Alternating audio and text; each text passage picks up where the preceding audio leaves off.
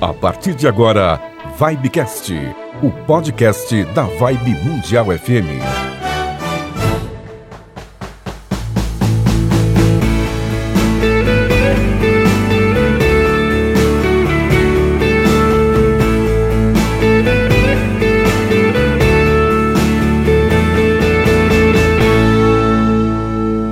Bem, de volta estamos, estamos de volta com o nosso Vibecast, o podcast da Vibe Mundial FM. Não é isso, Samira Chaine? Isso mesmo, Toninho Nascimento, mais uma edição do nosso Vibecast com bate-papo super gostoso e importante aqui hoje, né? Exatamente isso. E hoje estamos com uma figura ilustre aqui em nossa programação. Ele que está conosco, a segunda passagem aqui na Vibe Mundial. A primeira passagem foi alguns aninhos atrás, na década de 90. Eu nem estava aqui na Vibe Pois é, é, eu estava. Pois é, Samira. Mas ele que hoje até mudou de nome, né? Até nós costumamos assim? brincar com esse jovenzinho, chamamos de MC. Modernizou Ai, o negócio, é, né? Tá modernizado, tá moderninho, moderninho. Temos aqui hoje, então, conosco MC. Quem? Marcelo Botrim. Seja bem-vindo, bem-vindo, seja Marcelo. Agradeço, meu amigo Toninho, Samira, agradeço o carinho aí. Verdade, né? Nós estávamos é, juntos lá na Consolação, no, no, na, nas, idas de 1900 A rádio começou em 93, né? né? Era difusora ainda difusora, em 95, eu peguei, passou para a Rádio Mundial, foi. Comentei outro dia com a Sami aqui que eu peguei é. difusora, cara. Que velhice, né? É, eu tava fazendo outras coisas naquela época. Tava em outro lugar. É. Tava aprendendo rádio de outra forma. Maturidade, maturidade. maturidade. Foi, totalmente. E o engraçado é que o Marcelo hoje é mais jovem do que o Marcelo de, de ontem. Você acha? É exatamente isso. O Marcelo, antigamente, ele usava cabelos longos, né? barba longa verdade, também. Verdade, verdade. E hoje o Marcelo tá um visual tudo mais moderno, né? É. Século XXI. Na época eram vários apelidos, né? Jesus Cristo, Che Guevara, Che Guevara. Che... tinha, tinha vários apelidos. Você depende saiu do da época hippie. do ano, né? Tiradentes em abril, então Tiradentes também, é verdade. é verdade. Mas é isso aí, Tony, lembra muito bem. Barbão aqui, é. cortava em casa com tesoura, não tinha, não tinha essas barbearias. De não, era convidado é. para o teatro na Páscoa. Olha, até fui, ah, imaginei. Ser, Mas realmente eu mudei, agradeço, se estou mais jovem tá ótimo. Né? Mas, mas, também acho mesmo, viu? Né? Até que pensando, né? olhando as fotos, eu não, acho que deu uma melhorada olha boa. Que isso, mais de 20, 20 de hippie, então, como é que é de hippie a boy magia? É, oh, boy magia agora foi demais, Samir, você agora. É, não fala Maurício. É, né, né boy magia isso, foi esse demais. lance do MC foi, foi partir dos meus uh, alunos e galera da internet, os internautas, o, os ouvintes. O pessoal começou a MC, MC, começou a brincar com isso e pegou mesmo, né? E é um jeito simpático, né? É um jeito legal. Tá certo, né? O pessoal criar intimidade, vamos embora, né? Mas ficou legal, ficou bacana. Ficou Pô. Mas eu, eu, gosto quando você fala. o seu anúncio. Quando, quando a gente né, vai fazer curte. jornal ao vivo, né? Aí o Marcelo tá, vem na sequência, é um grande prazer, é um barato, a gente brinca, porque fica legal. Com vocês, o MC. Com o programa? Entrevidas. Fica é. muito legal. Aí entra o rap do MC. Eu gosto muito desse nome, Entrevidas, porque tem um significado muito forte, né, Marcelo? Muito, muito importante importante. Né? Para mim é uma bandeira, eu falo assim. É? Entrevidas é uma coisa bem significativa, porque a palavra ela representa uh, o plano espiritual no período entre uma morte e um outro nascimento, é um, um significado. Então representa é, por isso a palavra entrevidas uhum. representa esse período em que você programa a sua vinda para cá e tua missão. Então, como meu trabalho, acima de tudo, é muito focado em, em ajudar as pessoas a cumprirem a missão delas, o Entrevidas, onde há uma memória muito profunda do que realmente nós viemos fazer. Mas, ao mesmo tempo, a palavra também significa estarmos em cooperação, aprendendo juntos entre pessoas, entre vidas, sempre, nunca, uhum. nunca sozinho. Então, o meu, meu, meu, meu propósito é ensinar as pessoas um, uma forma de evoluir em cooperação, em comunidade. Eu falo que o Entrevidas não é só um espaço ou um programa, é uma comunidade. Bem é, legal, Marcelo que tem um currículo bem extenso, né? Ele é terapeuta, espiritualista e palestrante motivacional. Estudou História e Filosofia. Atua nas, nas, áreas de motivação, metafísica, prosperidade, reforma de vida e desenvolvimento pessoal e espiritual. Ministra cursos e palestras e está sempre promovendo univer, o universalismo né, religioso como modelo de uma nova consciência para o terceiro milênio. Então, Samira, completa aí, porque tem muita coisa bacana do Marcelo. Uau! Produção aqui foi, né? Foi, é, foi. Mas, JJ mas o, o, Marcelo, além, você falou que o Marcelo é terapeuta, espiritualista e palestrante motivacional. Aqui eu incluo metafísico e focalizador. Depois ele vai explicar para ah, gente o que é o focalizador. Muitos explico, ouvintes explico. já sabem que eu gostei. Você percebeu, né? Gost... Gostei percebi do focalizador. Gostou, percebi. É, em 2009, o Marcelo ele abriu o espaço Entre Vidas, que ele acabou de explicar o significado, hum. para concretizar o ideal de levar a um número ainda maior de pessoas o conhecimento que liberta, o universalismo prático, apoio sincero, despertar para uma nova realidade espiritual baseada na responsabilidade individual de fazermos dessa nossa encarnação a melhor de todas, cumprindo objetivos autoprogramados no período entre vidas, mas sabendo-se parte de uma grande fraternidade universal. É isso aí. Bonito, gostei. Não, o texto é muito bonito, é. realmente é tudo isso que o Marcelo faz e muito mais, né? E, logicamente, em prol do desenvolvimento do ser humano tudo isso que você buscou e busca diariamente. Eu sei que eu costumo falar aqui com a Samir, com o pessoal é, aqui da rádio, né, o modo como você faz o programa de forma é compreensível. Todo mundo entende, compreende, seja quem for, da classe social. Ah, que bacana. Né, a pessoa é de A a Z, classe A sim, a Z, sim. né? Então, de forma muito simples, muito fácil e a maneira como você coloca, as músicas que você utiliza também. Então dá para todo mundo entender e compreender, porque às vezes tem pessoas com um currículo tão extenso quanto o teu que, sim, didaticamente põe uma coisa muito técnica sim, e sim. fica complicado para que algumas pessoas, né, com conhecimento menor, com nível intelectual né, menor consiga entender aquilo que aquela pessoa, que o comunicador quer passar. E você passa de forma simples, fácil. Né? Ah, que bacana. A sua observação né? é muito importante para mim, Toninho, porque é uma coisa que eu procuro muito fazer mesmo. É pegar assuntos, às vezes, bem profundos, que normalmente são densos, são, são complexos Sim. até, e trazer numa linguagem mais simples possível, tornar muito acessível para todo mundo. Porque o que eu vejo? Eu vejo que a maior parte das pessoas acaba consumindo a informação fácil. E a informação fácil, ela ainda traz muitos vícios de pensamento, de condicionamentos de outras épocas, culturais, religiosos, né, de uma série de origens. Então, na verdade, para trazer uh, um trabalho, que o meu trabalho ele traz muita quebra de paradigmas, ela traz uma visão muito é, inovadora, mas ao mesmo tempo com bases muito profundas, filosóficas, espirituais, Sim. psicológicas.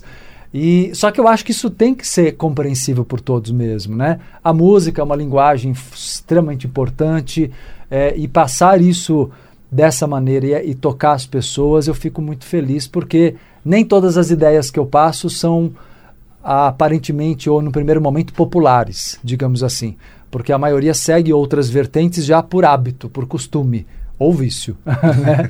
e aí a gente tem que quebrar esses vícios, trazer novos hábitos, né? Então agradeço, muito legal a tua colocação, porque eu acho super importante no propósito do, do trabalho que eu realizo. Mas é isso que você falou, um assuntos às vezes meio complexos, né? alguns paradigmas que você consegue de forma minuciosa passar isso tranquilo, onde todo mundo consiga de fato compreender, né, Samira? É isso mesmo. E, e o Marcelo ele tem um, uma gama de assuntos, né, no trabalho.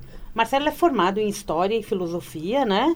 Mas Sim. é um espiritualista, é um professor, né? Teacher, e une teacher, pessoas, é. une, une sim, pessoas sim. e agora eu acho que com o ponto de reencontro e o podcast de boas e outro, outros trabalhos, né? Mesmo sim, aqui sim. na rádio, com as lives feitas durante os programas, acaba trazendo informação exatamente para que a gente mude esse hábito. Só que para isso eu também tenho que perceber em mim o que, que aonde eu preciso colocar minha energia, né, Marcelo? Sim, perfeito. Aonde que eu preciso é, é, trocar, o que, que eu preciso mudar para ser cada vez melhor porque como espiritualista a gente está sempre buscando evolução, né? Claro, evolução uh, em todos os campos da vida, né?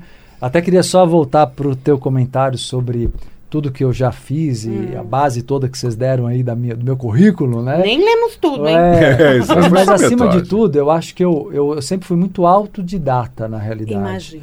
Eu acho que muito mais do que essa base, né? Cheguei a dar aula de história no Colégio Objetivo, em outra escola, cheguei até a dar aula de história, mas eu é, falei, não, eu vou agora meu, meu... Logo, mas isso com 18 anos. Então, logo em seguida, eu comecei, engrenei né, nessa área da, da evolução, Acima de tudo, é isso que você colocou. Eu procuro ensinar a evolução e fui agregando ciências, filosofias, é, estudando religiões, mas também quebrando uma série de dogmas que eu não acho que sejam evolutivos muitas vezes dentro das religiões. Dogma não é um conceito evolutivo. Dogma é um conceito para se acreditar. Não é um conceito para se evoluir. Né? Uhum. Né? E, então, na verdade, eu trouxe aí uma uma, uma gama de fontes diversas, né, filosóficas, metafísicas, quânticas hoje em dia, né, pegando muito do, do que a ciência quântica trouxe. E realmente eu acho que hoje eu procuro, através das várias frentes que você lembrou muito bem, o podcast de boas que eu tenho, uh, o centro que eu, que eu fundei, o Caminho, dos, dos Essênios. Então são várias frentes de trabalho e uma, acho que uma uh, flexibilidade, uma maleabilidade realmente grande que procura abranger tudo que o ser humano é, né? o lado emocional, o lado material, o lado eh, afetivo, né? afetivo sexual, o lado familiar, são os mais variados setores da vida. Não há evolução sem prosperidade e felicidade. Então, uma coisa que eu procuro mostrar muito no meu trabalho é que a minha proposta evolutiva é, é longe daquela visão de você abrir mão da matéria, que é uma coisa que no passado religi as religiões plantaram muito essa separação de matéria e espírito. Uhum. E a gente tem que unificar. Então, uma coisa que eu procuro fazer é o equilíbrio de matéria e espírito na vida das pessoas. Né? É isso aí. Ô, Marcelo, pra gente, antes de eu entrar na pauta exata aqui do nosso podcast, explica pro pessoal o que, que é ser focalizador. Ah, vamos eu lá. Eu acho que tem a ver com tudo isso que você acabou de falar, né? Sim, total, total. A palavra já sugere, né? Fo ser focalizador é, acima de tudo, ter o propósito de dar para as pessoas luz no caminho que elas precisam trilhar se elas querem se autorrealizar. Na psicologia, essa autorrealização é chamada de individuação.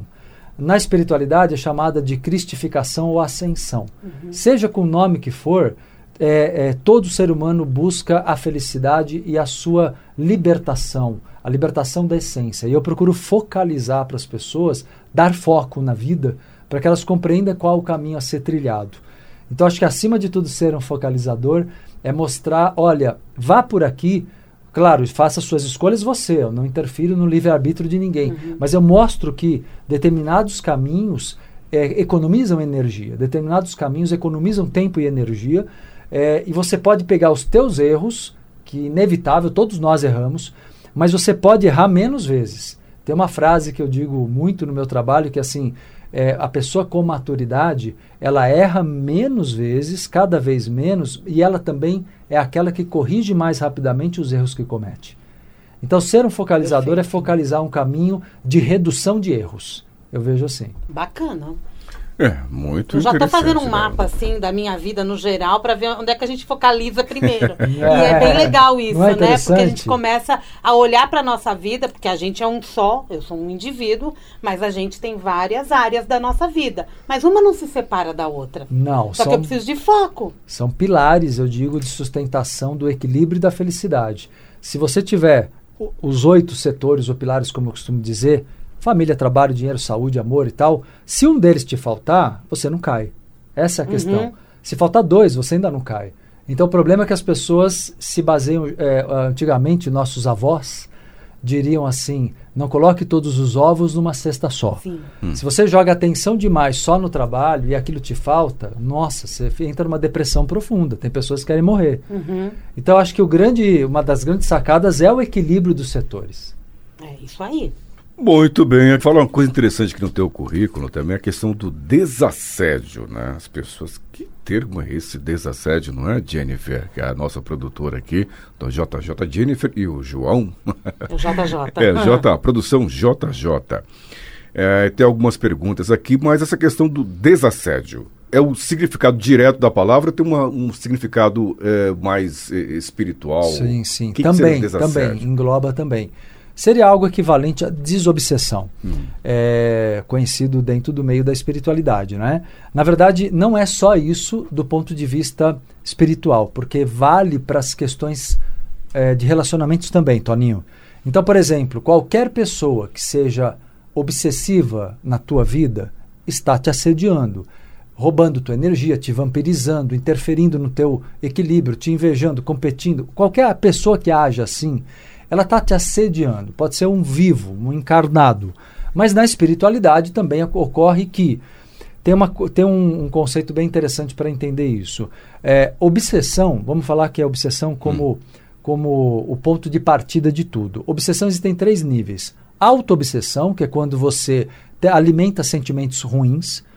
Obsessão é, espiritual, que é essa que eu comentei agora, que eu comentei, não, que eu vou falar agora, que é quando vem a interferência do astral inferior e a obsessão material. E é, e é nessa ordem que, isso, que as coisas acontecem na lei da atração. Você gera primeiro um sentimento negativo, que é uma auto-obsessão, raiva, culpa, medo, mágoa, tudo isso baixa a tua frequência. Segundo, vem a obsessão espiritual. Terceiro, vem a obsessão das pessoas, física. E quando eu falo obsessão física, vem todo tipo de briga, conflito, perda, as coisas ruins que acontecem na vida, que a gente fala por quê? Porque por trás tinha já o desequilíbrio espiritual e o desequilíbrio emocional. Então, o desassédio, ele significa você cortar os assediadores físicos, que são pessoas, uhum. e aí você tem que aprender a ter inteligência emocional e se posicionar e, e saber não se deixar explorar ou invadir, se autorrespeitar. E o desassédio espiritual, que aí entra no campo das energias. É você aprender com técnicas energéticas sem vínculos religiosos. Né? Eu não sigo nenhuma religião, eu sou espiritualista universalista. É, são técnicas que todo mundo pratica e todo mundo deveria saber. Na minha opinião, é para ensinar para criança. Hum. Porque toda criança deveria saber. Não, então não está ligado. Uh, por isso que a palavra desassédio traz um desvínculo um, um pouco da palavra desobsessão que está muito marcada dentro do espiritismo. É. Então, e não é. Tem um outro, é parecido, mas tem um outro olhar para a situação. Seriam é ferramentas para que a gente possa realmente entrar nessa nova era? Olha, é ferramenta para você ser lúcido, sim, na nova era, Samira. É, porque faz parte do ser humano da nova era, na busca da evolução, e dentro de um olhar universalista, faz parte ele ser um ser multidimensional. O que quer dizer isso? falando de jeito simples. Você entrou no ambiente, você não olha só para o físico, você sente a energia, você sente o astral do lugar, você desenvolve seu parapsiquismo, sua paranormalidade, você percebe além. Então você consegue perceber intenções das pessoas por trás do que elas dizem. Você consegue perceber também se tiver obsessão espiritual, entidades obsessoras ou cargas de energia ali. Isso então uhum. faz parte, como você falou, claro que não é o ponto raiz da, da, do ser humano na nova era, mas faz parte de uma inteligência espiritual, que é uma coisa que eu ensino. Eu acho que não dá para você realmente ter saúde, felicidade, prosperidade de modo saudável se você não tiver inteligência emocional mais inteligência espiritual. Eu acho que a inteligência espiritual, por isso que eu sempre agreguei esses dois lados muito fortemente, e o lado espiritual, você vê que não tem uma faculdade é, eu fui autodidata a vida inteira. Uhum. Né? E mesmo dentro do lado psicológico, eu nunca quis me prender. Por que, que eu não fiz psicologia? Porque para mim a psicologia seria se eu tivesse intenção de clinicar. Nunca tive, porque eu sempre quis trabalhar com, com grupos, com, com ensino. Uhum. Não, não, não exatamente com é, pessoas de modo muito individual. Sim. Mas, ao mesmo tempo, nos meus cursos tem, tem espaço para interatividade e acompanhamento uh, de quem precisar de mim ali. Acaba né? sendo terapêutico. terapêutico. Sim, só que eu acredito muito no formato de grupo. Então acabei indo por um outro caminho também. Então falei, não, não tem nem necessidade, vou estudar psicologia, mas eu não vou clinicar. Eu vou uh, trabalhar como professor. Uhum. Né? Quando a gente fala da nova era, por exemplo, a gente vê que uma boa parte ainda da população mundial deturpa essa palavra nova era, mas a gente está envolvido nela. Não tem como a gente olhar pro presente, não vou nem falar no futuro, sem olhar que nós vivemos uma nova era. E quando eu não me olho, quando eu não olho o que está no ambiente onde eu estou inserida, eu tô, eu tô deixando passar alguma coisa. E isso vai ser cobrado de mim no futuro? É, eu acho que a sua consciência vai te cobrar, o teu inconsciente é vai te cobrar. Né? É o, próprio, o próprio conceito de karma, por exemplo, ele está ligado ao inconsciente. Não é como as pessoas pensam, que tem alguém te julgando. Não Sim. existe isso. Né? Existe o que? O teu inconsciente pedindo experiências. Por isso que você pode mudar teu karma. Porque o teu inconsciente é só você curá-lo, é só você mergulhar nele. Então a nova era, eu vejo assim, eu acho que as pessoas não compreendem talvez tão plenamente o que seja, Samira, porque a nova era é um ciclo, existem várias novas eras, como anos novos. Então, uhum. igual o ano novo é cíclico, a era também é cíclica. Nós estamos vivendo um período de início de mudança de ciclo. Mas isso não é uma mudança, o que as pessoas se enganam muito, não é uma mudança de fora para dentro. É uma mudança de dentro para fora. Não tem nada mudando no planeta, não tem nada mudando a não ser as pessoas. Não, essa visão, é, eu discordo particularmente da visão de que tem alguma mudança frequencial no planeta, no astral. Não. É, a mudança existe, mas ela é gradual por milhões de anos. Ela não é uma mudança que acontece em poucos anos. É, você dizer que em 10, 20, 30, 40 anos vai ter uma mudança frequencial, eu acho é, uma visão muito pequena, é, porque nós vivemos uma a vida humana é muito curta. Você não tem uma mudança tão gigantesca vibracional num período tão curto. Existe, concordo, mas não num período tão curto. Uhum. Prender-se a isso eu vejo como bobagem. Eu acho que as pessoas têm que entender que a mudança de frequência vibracional é dos sentimentos, é do que você muda no seu coração, na tua essência. É, eu acho que é a era das pessoas começarem a viver de modo verdadeiro, viverem de modo pagarem o preço disso, uhum. né? E, e acho que aí vem todo o passado, assim como no individual é no coletivo. Existe o nosso inconsciente, as nossas sombras a serem enfrentadas, e a humanidade tem as suas sombras a serem enfrentadas. Então, claro que não é fácil evoluir para ninguém, mas é possível. Mas não é fácil. E ninguém vai sair daqui então, iluminado, né? Não, não vai. Não é. vai sair daqui iluminado, como muitos buscam. Você Mas... pode até sair, me pegando na raiz não, das palavras. Vamos lá, né? Marcelo, adoro. Não, Samira. você pode até sair um pouco mais iluminada, mas não talvez ainda produzindo tanta luz quanto. Então, uma coisa é ser iluminado, outra coisa é iluminar. Uhum. Então a ideia é que você consiga chegar no ponto de iluminar. Todo mundo consegue até certo ponto. Jesus Cristo falou, né? É, seja a luz do mundo, como eu sou a luz do mundo. É, todos nós temos luz para brilhar. Então, o grande erro do ser humano, o maior erro que o ser humano pode cometer, isso é muito claro quando estudamos a parte oculta dos ensinamentos do, de Jesus Cristo, é você, a, o maior erro de todos, ele nunca, em nenhum momento, só pegando ele como iluminado que é, é, ele em nenhum momento acusa ou pune ou acha que tem que ser é, você é passível de culpa sequer porque você errou. Uh, o que ele mostra é o seguinte: o que você não pode é paralisar a tua vida. Você precisa, você não pode estagnar. O maior erro que o ser humano comete é a estagnação. Aí você não pode. Então, eu falo para os meus alunos sempre aqui, e ouvintes, né? Saia errando, mas saia fazendo. Vai errando, vai errando sai errando, é, à vontade. Mas aprenda com os erros, né? Aprenda com os erros, claro, aí vem aquele lado do focalizador, hum, né? É. Que vai minimizando os erros, né? É.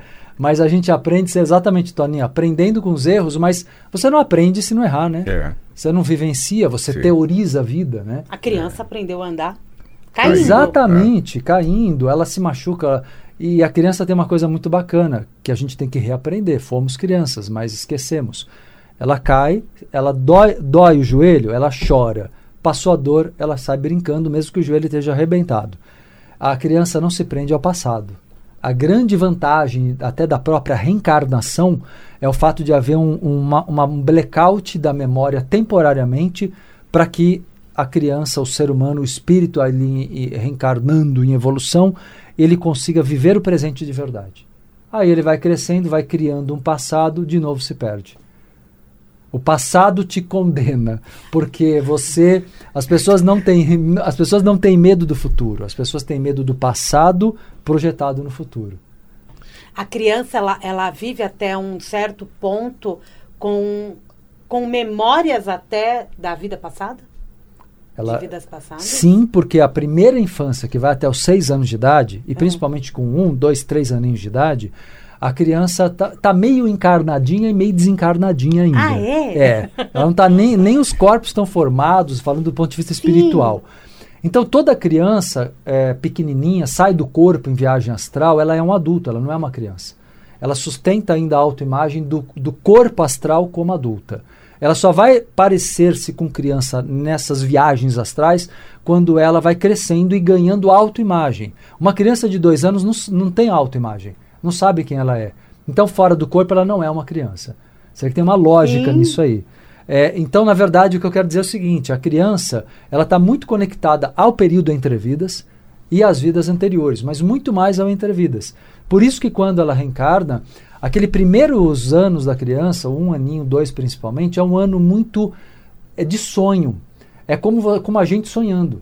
Ela não tem um controle lógico, porque ela não tem lógica. Ela tem instinto, sentimento, emoção, e ela tem um universo, é como se ela estivesse sonhando acordada. Uhum. Então aquilo se mistura com imagens de outras épocas, de outras vidas, do entre vidas, mas aquilo ela não consegue expressar também. Então os adultos Sim. nem sabem o que está acontecendo. E o adulto com a sensibilidade maior acaba, por isso que acaba enxergando a pureza da criança. Exatamente, percebe a pureza. A pureza vem mais pelo caminho, Samira, do fato de que a criança está sem a razão, sem uhum. a razão, está sem o ego, porque o ego é a razão, então ela está mais na essência dela. Entende? O que não quer dizer que não tem umas crianças que sejam os Chuck, que chega às vezes com. Tem, tem umas criancinhas que são, às vezes, Criança uns Chuck. espíritos. Mas aí, ela tá no Entrevidas também? Ela tá, mas ela não tem todo esse grau para chegar naquele peri naqueles lugares, as colônias do astral, que são universidades, tá. que se tá. prepara outra vida. O grau dela vai para um lugar mais umbralino, às vezes, e é, um chuckzinho vai é para um umbral. É, Mas tá aqui para aprender, né? É, exatamente. então, quer dizer que a forma como eu penso muda todas as minhas ações, né? Nada muda se eu não mudar. Então, o mundo, como se falou, o mundo, o planeta, a constelação, a galáxia, não vai mudar se eu não mudar a minha forma de ver, a minha vibração de, de energia, enfim. É, a mudança é, cósmica, universal, sideral, ela acontece, mas como eu falei, lentamente. Nós somos aqui, uma, obviamente, é. uma formiguinha, né? Nosso tempo é curtinho. É, né, é uma formiguinha nesse universo todo, né? Mas, na verdade, é a nossa frequência que muda a energia do planeta, porque hoje nós temos um controle razoavelmente grande sobre a, a, a, questão da ecológica e a questão da comunidade. A gente interfere na natureza o tempo inteiro, não controlamos tudo. Por exemplo, não acho que você possa dizer que um, um grande tsunami ou um grande maremoto, terremoto, tsunami tem alguma coisa a ver com o ser humano. Não tem nada a ver com o ser humano é absolutamente lógico, mesmo falando do ponto de vista espiritual, kármico. O ser humano não tem como interferir nisso. Ele pode até interferir na camada de ozônio, ele pode interferir no lixo que está no oceano, ele pode interferir nessas coisas, mas ele não tem como interferir na força do terremoto, no terremoto ou nos ventos solares, que também são uhum. efeitos muito maiores que o ser humano. Mas voltando ao, universo, ao micro-universo, né? a gente está indo para o macro, no, Toninho. No micro-universo nosso, é a nossa mudança de sentimento. Eu vou até, como eu sou detalhista com as palavras, Sim, eu vou até ótimo. pegar a tua frase e colocar de um outro jeito o meu modo de pensar. É, na verdade, não são nossos pensamentos que mudam. Até está correto, os pensamentos mudam as ações, mas não são os pensamentos que mudam o destino uh, o destino não é feito só de ações, ele é feito de atrações. Hum. E, que, e, e o que determina aquele fator que você atrai, podemos chamar de sorte ou azar, é a lei da atração funciona através da emoção e do sentimento, não do pensamento. Então o pensamento ele gera uma mudança de comportamento, o que é importante, mas é secundário. O prioritário é a mudança de sentimento. Se não muda o sentimento, não muda a lei da atração em qualquer questão da vida. Por isso que muitas vezes a lei da atração não dá certo para algumas pessoas. Por isso que a lei da atração, ela, é, ou, ou, até brincando, dá ela dá certo, só que dá, dá, dá certo dando errado. É. é. é. o errado. É, porque a lei o da atração funciona. É o que ela emanou. É o que ela emanou. É o que ela emanou, é onde ela sintonizou, é a sincronicidade. Ela funcionou. Na verdade, a lei da atração, ela sempre funciona. Agora, a minha emoção vai determinar o funcionamento dela. Exatamente, e, acrescento. É como se fosse um imã. Nós somos imãs. Só que as pessoas se esquecem que o imã atrai e repele. Então você, enquanto imã, a lei da atração está casada com a lei da repulsão. Então você atrai algumas coisas e repulsa outras. Se você tiver uma frequência de não merecimento do amor, você tende a não atrair pessoas que te que irradiem esse amor para você. Se você tiver e você está repelindo, repulsando quem te ame, você precisa se curar, colocar amor em si. É, um grande erro do inconsciente coletivo, Samira, Toninho, Jennifer, é não é você, não adianta falar que é dando que se recebe, não é. É dando que se dá, é recebendo que se recebe. É isso aí. É dando que se recebe é um mecanismo de barganha. Entende? Eu não tenho é, que dar para receber. É. Eu, eu dou recebo. É uma, barganha, uma troca aí. É, uma, é uma coisa de barganha, é. muito presente nas religiões, no inconsciente Sim. coletivo. É, é um mecanismo comercial. Quando eu falo é dando que se recebe, eu estou falando de comércio. Eu não estou falando de sintonia com o divino. Sintonia com o divino funciona assim. Eu uso as leis da natureza. O divino é a natureza. Se eu dou, a minha energia vai. É dando que a energia vai. Se eu quero receber, eu tenho que doar para mim. Eu tenho que, eu tenho que condicionar o recebimento. É um jeito bem Muito simples bem. de ensinar a lei da atração, né? Muito bem. E o que é a viagem, essa tal viagem astral que muita gente fala, Marcela, por aí, inclusive aqui mesmo na rádio, muita gente fala viagem astral, temos vários comunicadores, inclusive, que falam.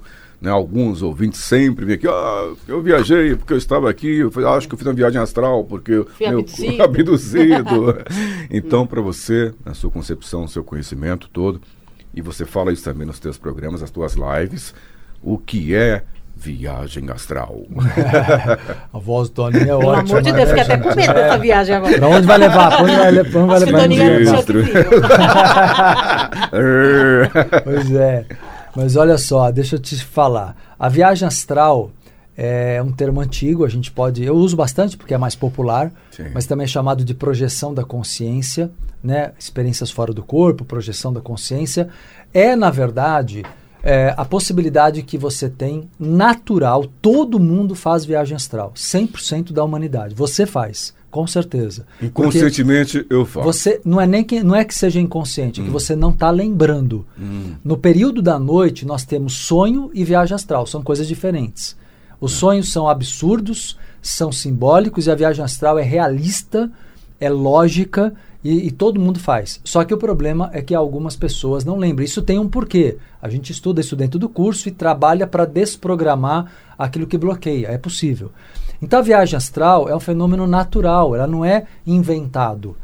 É, é, apenas algumas pessoas têm algumas alguns mecanismos que facilitam a lembrança e outros não.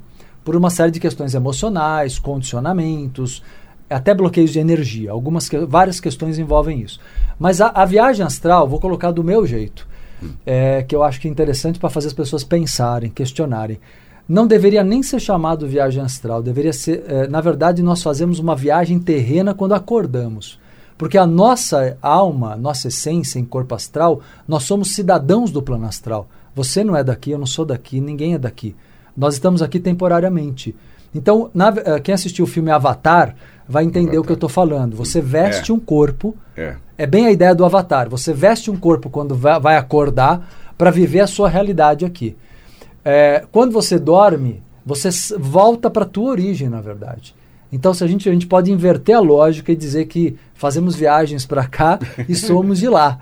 É, mas realmente todos nós fazemos essas viagens astrais. Pode se desenvolver por técnica a lucidez, porque tem dois fatores importantes na viagem astral, Toninho. A lucidez extrafísica, porque você pode sair com maior ou menor lucidez. Se sair com baixa lucidez, você não vai conseguir ter facilidade para lembrar como viagem astral, vai achar que é sonho. É, estiver com alta lucidez, são experiências incríveis. E um outro fator, rememoração posterior. Você volta para o corpo e tem que exercitar a lembrança. Isso tem mecanismo para você puxar a lembrança. O problema é que a humanidade é condicionada naquela ideia do tipo, desde criança você ouve uma frase assim: olha, tá nervoso, tá chateado, vai dormir que passa, vai, esquece, vai dormir, esquece. É. Vai dormir, esquece. Não, eu tenho que falar, vai dormir, lembra. Né? Porque vai dormir, esquece, você se condiciona ao bloqueio. Então isso é, é o que falta é uma cultura onde as crianças sejam ensinadas a, sobre essa realidade. Quando isso acontecer, todo mundo vai lembrar de viagem astral. Porque vai ser uma coisa naturalmente treinada pelas crianças. Por isso que quando a gente está com um problema muito grande e quando acorda, muitas vezes o problema está solucionado. Nesta viagem perfeito, eu perfeito, resolvi... Samira, é isso aí. Quando você, muitas vezes é isso, quando você tem amparo, ajuda uhum. de seres de luz, digamos assim, que são professores, tá? São mentores, mentores, guias espirituais ou professores. Então são pessoas que reencarnam também, só que agora estão lá, do outro lado, no plano astral.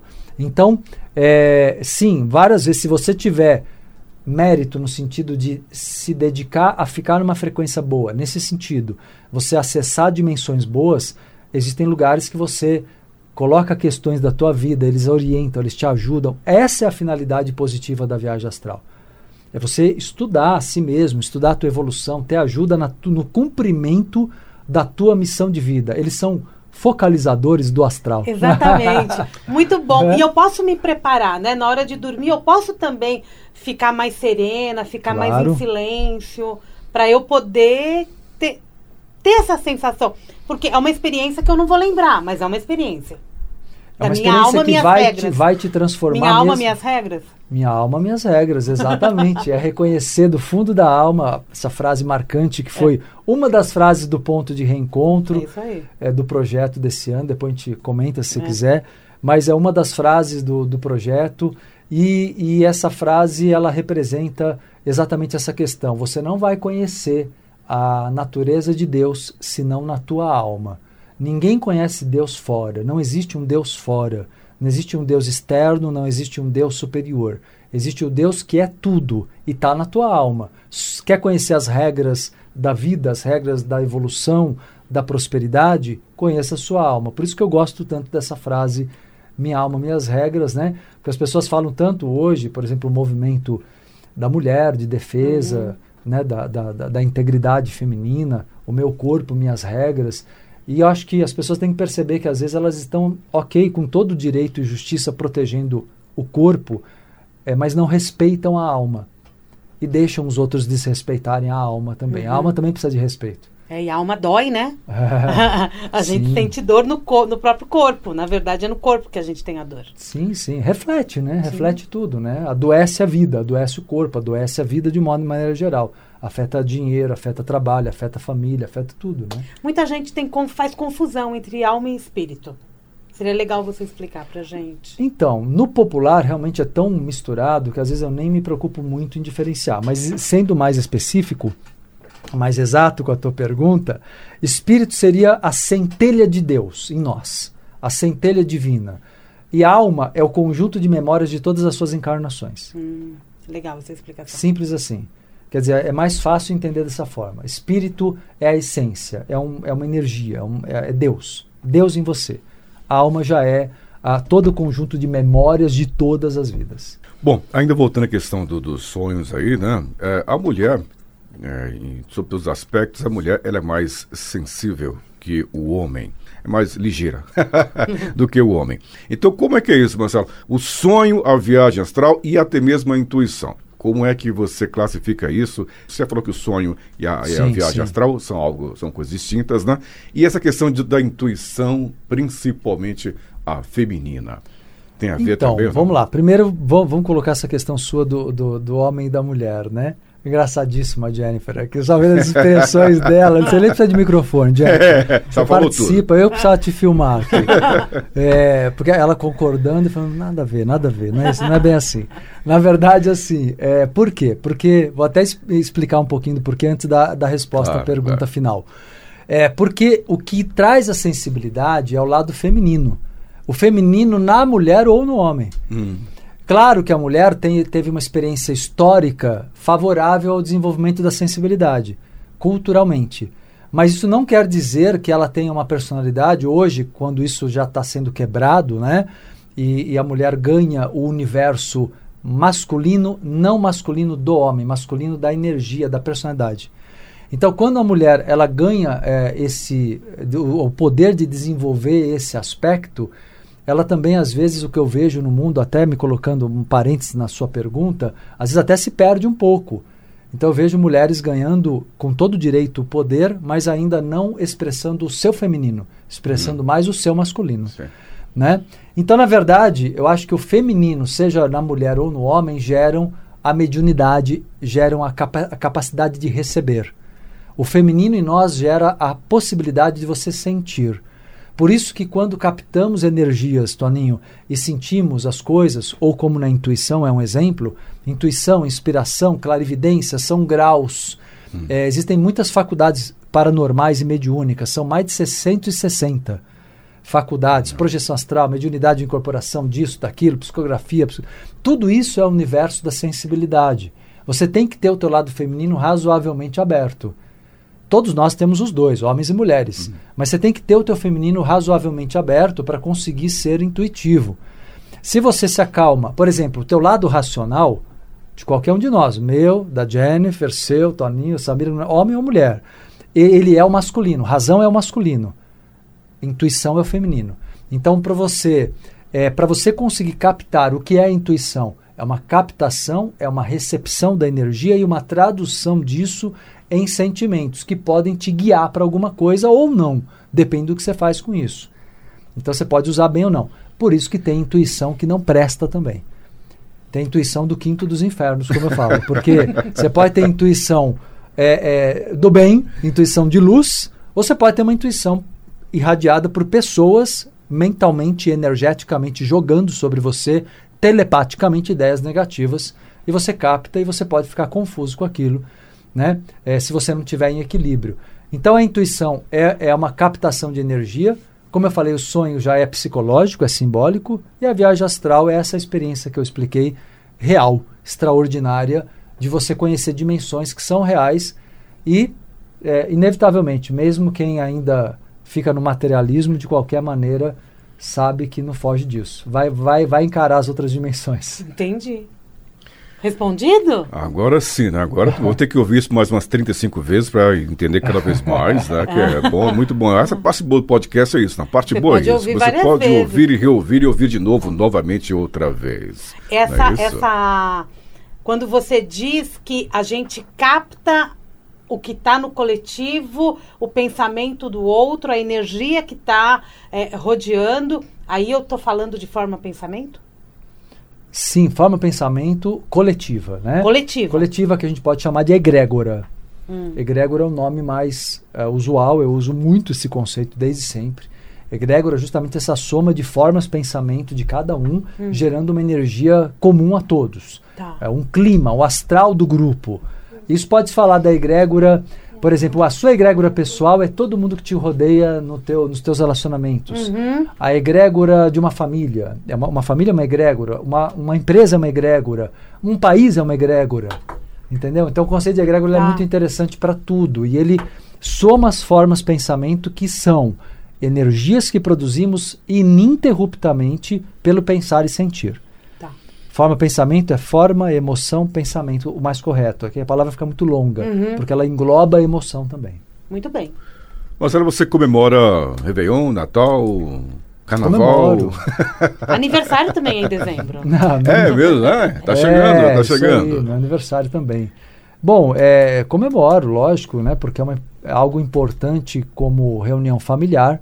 Eu acho que é um, é um evento, uma data, não deve ser a única. Eu acho, o que eu acho do Natal é que o sentido ligado ao Cristo ele existe.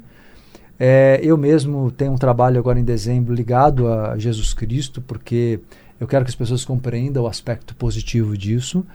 Mas é, eu acho que é uma reunião que caracteriza-se mais verdadeiramente para a maioria como uma reunião familiar. Nesse sentido, eu celebro. Não sou, obviamente, ligado a nenhuma religião, né? Mas eu acho que co confraternizar com a família no Natal não tem nenhum problema, desde que esse encontro seja verdadeiro durante o ano. O que eu não faço, o que eu desaconselho como terapeuta no meu lado né, no aspecto psicológico, é você fazer isso por obrigação. Eu sou contra as obrigações. Eu não celebro algo só porque todos disseram que você tem que ir. Então eu acho que eu encontro as pessoas que eu realmente acho que são importantes e que eu sei que durante o ano a relação se estabeleceu. É, encontrar a pessoa só no Natal, é, aí eu já acho que é por um campo mais do condicionamento, das obrigações, que é um campo que não faz parte da minha vida. Eu, eu procuro fazer isso uhum. com consciência. Então, valorizo o encontro familiar, celebro o encontro familiar, valorizo demais a, a energia do Cristo, mesmo não sendo a data do nascimento dele real, mas tem uma egrégora formada de Jesus Cristo pelo, pela fé das pessoas, ainda que a maioria entenda muito pouco quem ele é de verdade. Mas é, nesse sentido eu celebro. E o ano novo, acho que, mesmo sendo uma, um numerinho no calendário, de novo eu lembro a questão da egrégora. São bilhões de pessoas ligadas nisso. Então, cria uma energia diferente e tem a nossa memória da infância, Toninho. Yeah. A gente lembra dos fogos, a gente lembra de um monte de coisa. Então, o ano novo traz uma sensação boa. Não tem nenhuma mudança real, a não ser a mudança que a humanidade sente e produz. E aí cria hum. essa energia coletiva. Uhum. Então, o ano novo sim tem a sua força. Carnaval é outra história. Né? Carnaval é outro programa, né? É outra história. Eu tenho que falar de outros assuntos. Eu não sei se dá é, tempo. É, mas claro. Até a nossa produção perguntou aqui, né? Quer que você dê alguma dica de Réveillon, de Natal, é isso, Jennifer? Dica como? É, dica de quê? Fala, pode falar aqui, fala com o microfone, vai, fala aí. Não, energia. Eu já falei. Trabalho energético, Jennifer. Para o Natal, você fala? Para o ano novo? Em que sentido? Para o ano novo? Tá. Então, para o ano novo, eu acho que a gente tem que pensar em ter um ano. Uma coisa que foi muito presente no meu trabalho sempre, mas esse ano de 2020, mais ainda pela questão da pandemia, mas eu acho que vale para sempre, é as pessoas aprenderem a entrar, entrar 2021, mas desde já, se possível, nesses últimos dias de dezembro, entrar com uma mente calma e neutra a mente clara, que eu falo tanto, a uhum. mente clara, a mente neutra, entrar com uma mente não reativa. Porque o teu poder para você prosperar em 2021 é você não ser reativo. Não entra na raiva, no medo, na culpa, na mágoa. Tudo isso não presta. Tem cinco emoções que não prestam. Se você eliminar essas cinco, você é feliz, né? É, é, mas é, não é fácil. Raiva, medo, mágoa, culpa e dó. São as cinco emoções que te aprisionam. Se você eliminar essas, trabalhar para eliminar, você elimina a reatividade, torna sua mente mais serena e tudo flui bem para você. Então eu acho que não adianta. Existem exercícios, eu tenho vários exercícios energéticos que eu faço até às vezes nas minhas lives do ponto de reencontro, tenho também CDs. Mas é importante, se a pessoa quiser fazer, ajuda bastante. Eu devo fazer em programas de rádio aí com um exercício também, que agora não dá para fazer durante, nesse uhum. podcast. Mas é, tem exercícios para você se desligar do passado, diluir a energia negativa, se conectar, uh, começar a criar cristalizar, né, é, pela visualização criativa e energeticamente uma nova realidade. Mas mudar, eu aconselho muito uma mudança da mente, uma mente mais serena, não reativa. Raiva, culpa, medo, mágoa e dó. Mágoa e dó. Ah, e aí?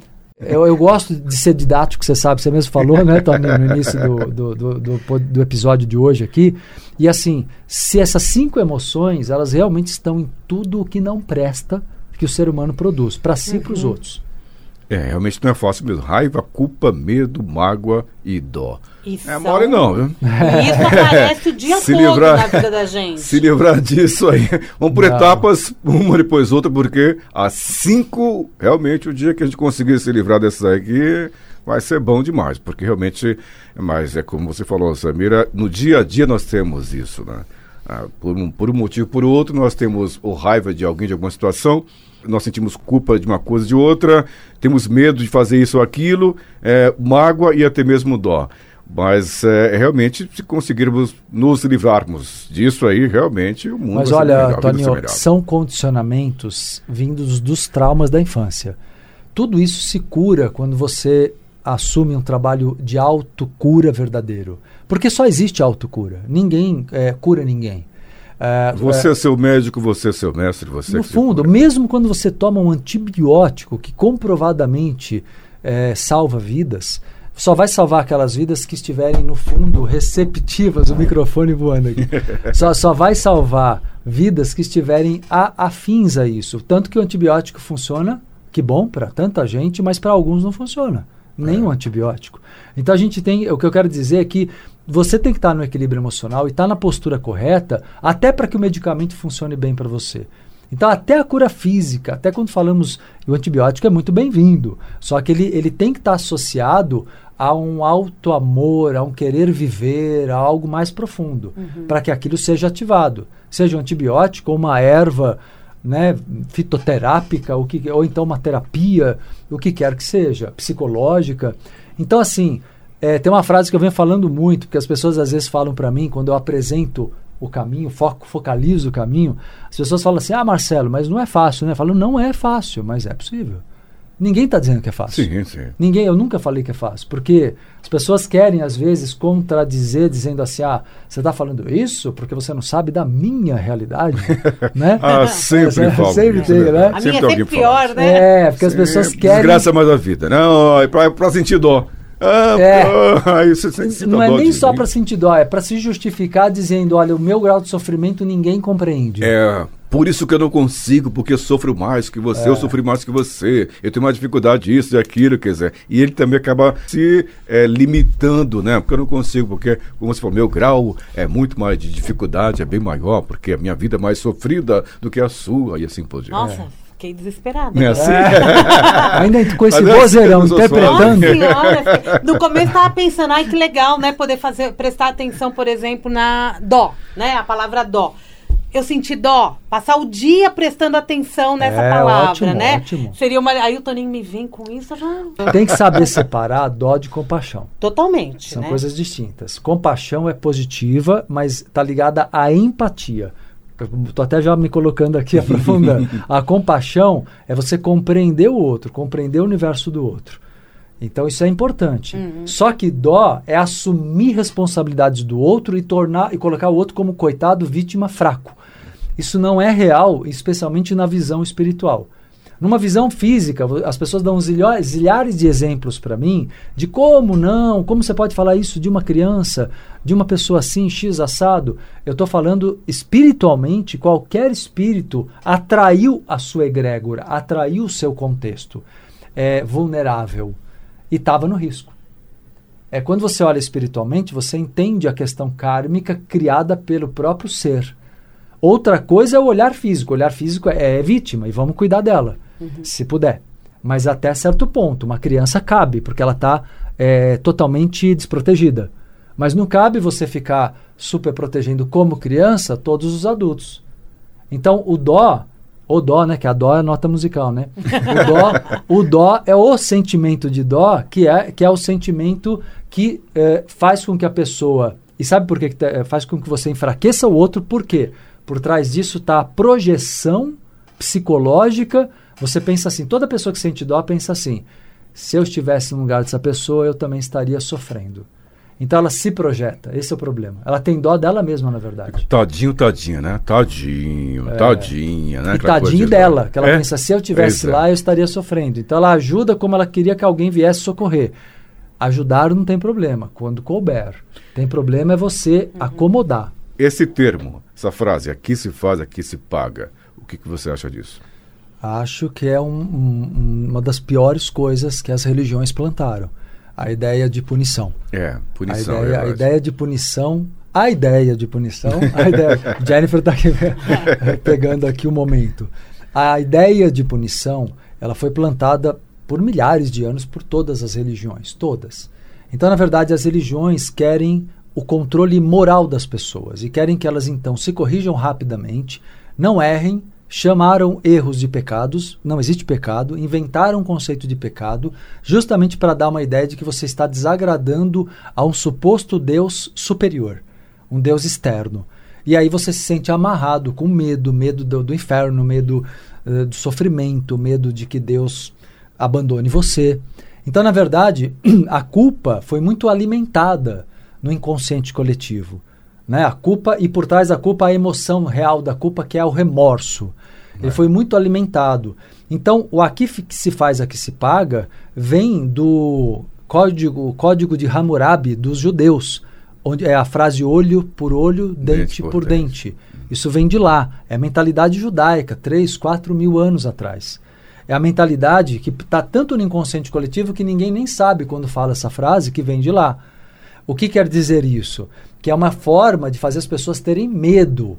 Medo de Deus, medo das consequências e seguirem a cartilha da religião, da sua própria religião, para serem obedientes e tementes. Na verdade, a grande questão é que essa frase é antievolutiva, é, só causa prejuízo para as pessoas, no sentido de evolução e felicidade, porque a religião roubou das pessoas, sequestrou, melhor dizendo, das pessoas o, a liberdade de exercer o seu poder e buscar o prazer.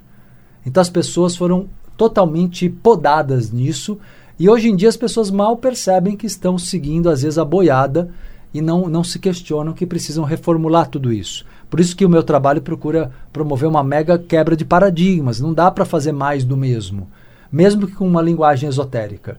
Né? Não dá para fazer mais do mesmo. Então, na verdade, as coisas têm que ser diferentes. E então, por essa razão, Toninho, que é super importante a tua pergunta, te agradeço até, porque ela ajuda a realmente colocar um ponto que eu acho fundamental em todo o projeto do que eu realizo, na missão que eu tenho do Entre Vidas, né? Na realidade, é, o aqui se faz, aqui se paga é uma coisa que tem que ser erradicada do inconsciente coletivo. Você é livre, vai errar, tem consequências, mas as consequências não são punições. As consequências são apenas caminhos que você escolhe, que se não são bons para você, você vai ter um esforço depois para poder mudar o caminho. Só isso. Samira, olha só, falamos por praticamente Programa, uma hora com o Super mais Marcelo. longo que nós fizemos. Sério? que ótimo.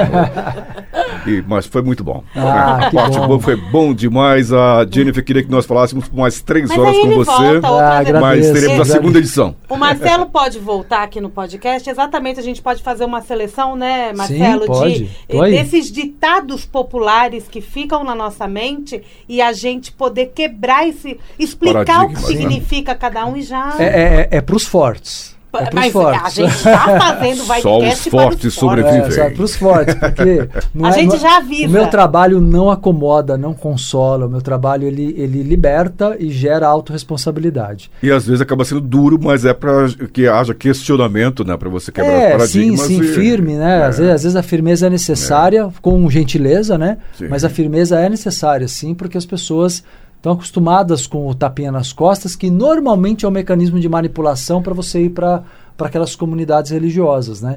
Então, na, na verdade, tem que tomar bastante cuidado com isso mesmo. As pessoas querem querem ah, a ideia de se obter seguidores a qualquer custo é muito Hum. antiga, não, não vem do Instagram.